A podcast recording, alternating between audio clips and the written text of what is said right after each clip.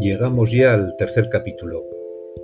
Eh, no podemos evitar, eh, aunque el contenido de este podcast es eminentemente práctico, como sabéis, el hablar un poquito de teoría y en este caso eh, de iluminación. Evidentemente no podemos olvidarnos que es la faceta principal, la iluminación.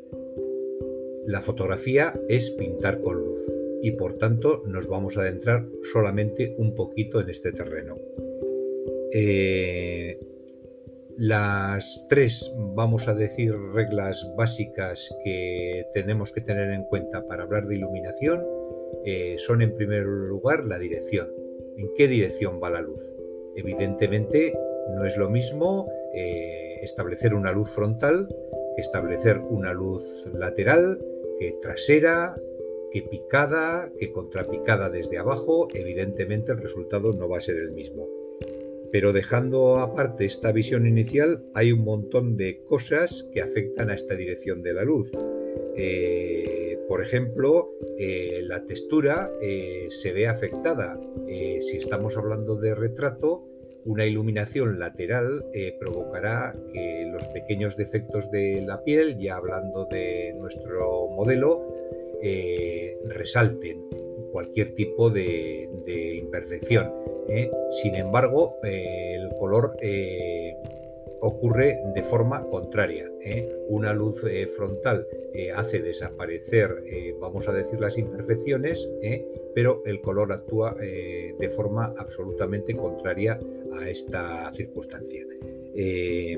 Eh, por otro lado, eh, tendríamos que hablar también de la calidad de la luz. ¿eh? La calidad de la luz, ¿la luz es dura o es más bien suave? ¿Qué quieren decir estos dos términos? La luz dura es la que provoca unas sombras muy pronunciadas, pero principalmente se nota, vamos a decir así, cuando vemos la fotografía, en que la transición entre la parte iluminada y las sombras es muy brusca, es muy brusca. Pasamos rápidamente de una zona muy clara a muy oscura. Sin embargo, cuando la luz es suave, ¿eh? Notamos que esa transición es mucho más eh, proporcional. ¿eh? Vamos notando que poco a poco pasa de luz a sombra. Eso se refiere a la calidad de la luz. Ya veremos en qué cada caso que nos interesa y que no nos interesa.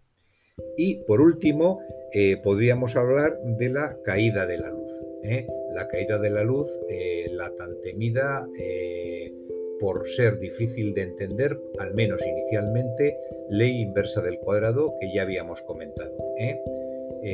de momento nos vamos a quedar con algunas ideas muy básicas. No vamos a profundizar, pero lo que sí os digo, que parezca difícil de entender, en cuanto practiquéis, verás que estos eh, pequeños conocimientos básicos eh, se cumplen a rajatabla y por tanto es fácil de llegar a dominarla. Nos quedaremos en principio pensando que la luz cae eh, de forma rápida. ¿Por qué cae de forma rápida?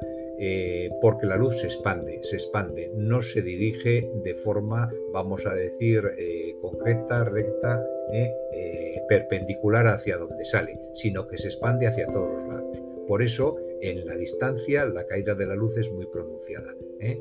Eh, como regla general, sabemos que matemáticamente la luz cae a una cuarta parte de su potencia en cuanto duplicamos la distancia. Esto es, si en vez de tener el sujeto a un metro de la luz, por ejemplo, lo tenemos a dos metros, la cantidad de luz que habrá llegado será del 100% inicial al 25% de esa potencia. De momento nos vale quedarnos con esto y eso veremos cómo nos permite jugar ¿eh? con qué iluminación recibe el sujeto, qué iluminación recibe el fondo y en base a esto jugar con las distancias. Bien, ya vamos a dejar el apartado eh, teoría por el momento. ¿eh? vamos a la parte práctica. Por supuesto, por supuesto, estamos hablando siempre de que de ninguna manera, prohibido, absolutamente prohibido, tenemos el flash encima de la zapata de la cámara.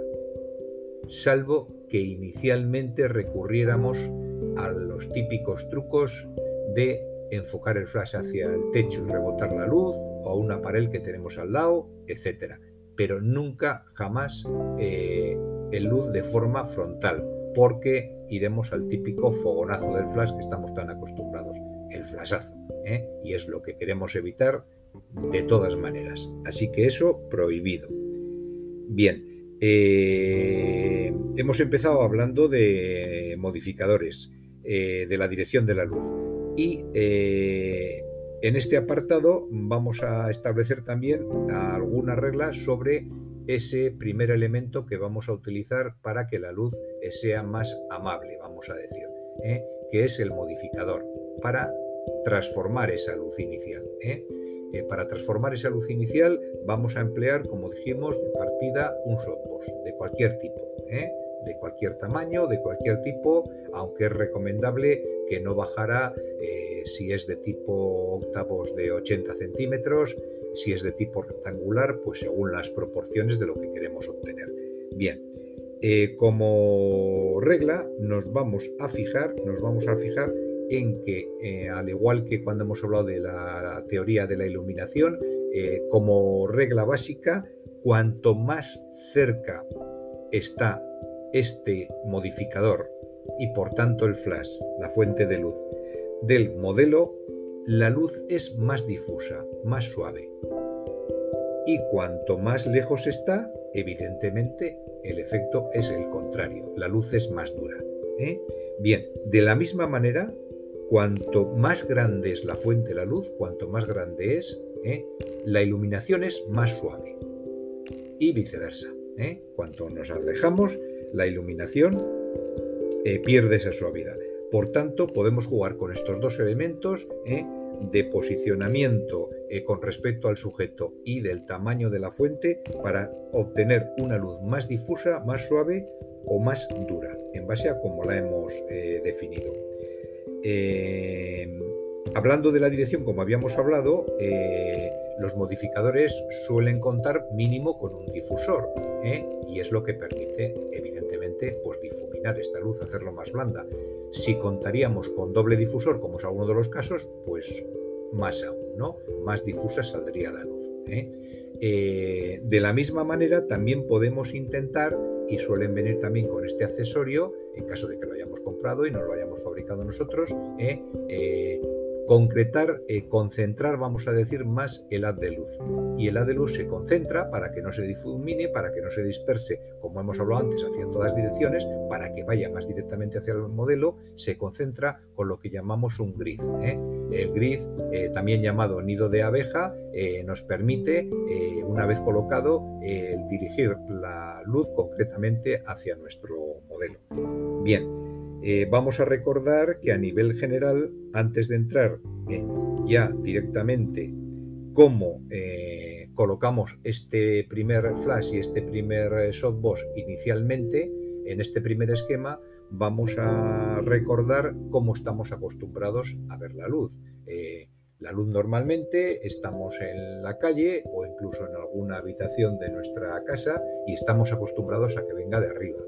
Eh, ¿Por qué? Pues porque el Sol está normalmente allá en lo alto a lo largo de la mayoría de las horas del día ¿eh? y nos puede venir más o menos rasante, pero eh, emite una luz que viene desde arriba y la forma en que vemos normalmente a las personas iluminadas es de esta manera. Pues esto es lo que vamos a tratar de imitar, de imitar con la primera colocación de este primer modificador. También sabemos eh, que el Sol, en base a lo que acabamos de hablar, es una fuente de luz dura. ¿Por qué? Porque aunque sea grandísimo, pero muy grande, muy grande, muy grande, está muy, muy, muy lejos. Y por tanto es una fuente de luz pequeña en proporción al tamaño del sujeto que estamos fotografiando. Y por tanto la luz en base a lo que hemos dicho es dura. ¿eh? Bien, eh, cuando tengamos colocado el primer eh, flash eh, y único que vamos a utilizar de momento, puesto que vamos a partir del esquema más básico posible. Eh, en nuestro soporte, lógicamente, con nuestra rátula, le hemos colocado el primer paraguas, que es, digamos, nuestro modificador más sencillo, o el softbot que teníamos. Lo vamos a colocar de la forma que os voy a aconsejar ahora y tendréis que hacerme caso. 45 grados en dirección al sujeto, esto es ni frontal ni lateral a 90 grados completamente. Y 45 grados de inclinación sobre el sujeto, ¿eh? ni recto ni totalmente cenital, 45 grados.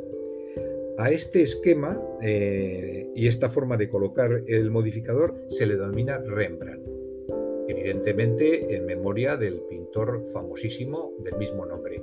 Eh, se dice que este pintor eh, tenía un estudio en donde él ejercía su trabajo y le entraba la luz por alguna claraboya que la luz incidiría de esta manera de forma inclinada y desde arriba bajo esta colocación. Y por tanto el efecto que producía, y además se nota claramente en sus pinturas, eh, es este tipo de iluminación, que es de forma muy representativa, eh, genera eh, debajo del ojo de la parte no iluminada un pequeño triángulo de luz en esa mejilla. Bien, entonces de esta forma vamos a colocar el primer modificador sea el paraguas o sea ese primer octavoz que hemos hecho o hemos comprado y eh, vamos a efectuar el disparo. Si como cosa totalmente accesoria en este primer esquema queremos que las sombras que han quedado en el otro lado eh, de la cara del sujeto y según el plano que tomemos del resto del cuerpo eh, queremos rellenarlas, pues utilizamos un modificador, eh, en este caso un reflector eh, básico, como dijimos, que es el famoso 5 en 1. Ese 5 en 1 por la cara blanca o plateada si queremos que, que el reflejo sea mayor. Pero es igual si no lo tenemos porque cualquier tipo de cartulina blanca de de estos soportes tipo pores, eh, tipo espuma, eh, lo podemos utilizar exactamente igual. ¿eh? Cualquier superficie blanca que coloquemos ahí rebotará la luz del primer flash y nos rellenará esas sombras. Y en principio, absolutamente nada más. Hemos acabado con este primer esquema y ya correremos impacientes a ver nuestra primera fotografía. Un saludo.